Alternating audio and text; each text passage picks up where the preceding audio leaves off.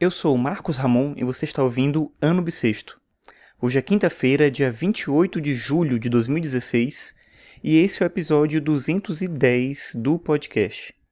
E hoje, preparando as minhas aulas do semestre, eu estava lendo um texto de estética, um texto do Maffezoli. Ele é um sociólogo, filósofo francês contemporâneo, e ele esse texto chama A Espiral Pós-Moderna.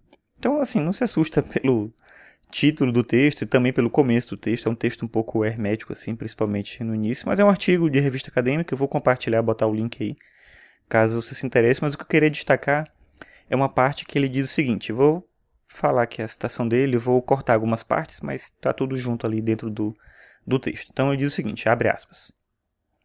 O termo de indivíduo, eu já disse, não parece mais caber, ou pelo menos não em seu sentido restrito talvez devêssemos falar, no que diz respeito à pós-modernidade, de uma pessoa que assume papéis diversos no seio das tribos das quais faz parte.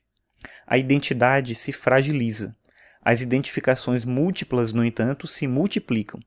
Os grandes encontros musicais, esportivos e de consumo são testemunha disso. Em cada um desses casos, se trata de se perder no outro. Fecha aspas.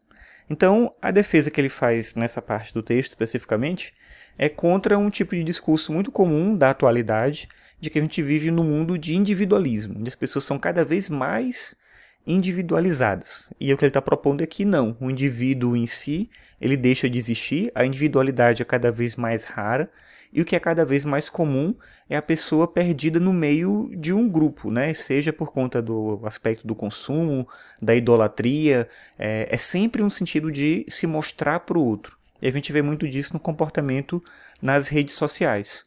Não é individualidade que está ali, mas é um se mostrar para o outro. Então é dizer algo para alguém ler, é postar uma foto para alguém curtir, é comentar algo naquele post de alguém, é querer ser visto pelo outro. Então é uma dependência exagerada do outro. Então a gente é uma sociedade cada vez menos individualizada e cada vez mais dependente desse aspecto social negativo. Né? O, o aspecto social é bom, mas o que o Mafezoli está defendendo e criticando é um aspecto social negativo de dependência do outro no sentido de se espelhar no outro não pela compaixão, não pela, pela percepção de que o outro é, vivencia as mesmas coisas que você, mas é uma dependência meio que narcisista, assim, de eu depender do outro, de eu querer o outro, porque ele, de certa maneira, reflete aquilo que eu mais quero ver em mim mesmo. Né? Então, eu quero que ele me agrade, eu quero que ele me contemple, eu quero que a pessoa me veja e ela fale sobre mim, ela, enfim, né, toda essa essa coisa que, como eu falei, a gente vê muito na internet, no comportamento das pessoas no geral,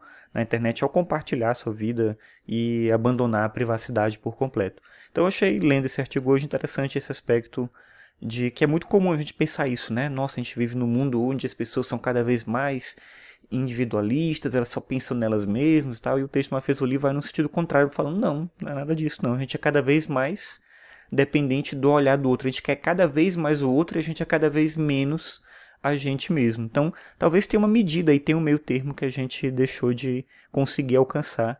E é importante pensar, talvez, como não ficar tanto para um lado nem para o outro, né? Nem o individualismo, individualismo mesmo, e nem esse mundo de hoje onde a gente só quer é, se expor e ser agradado pelo olhar do outro e pelas coisas que as pessoas dizem, pelas curtidas né, no Facebook, no Instagram, qualquer coisa desse tipo.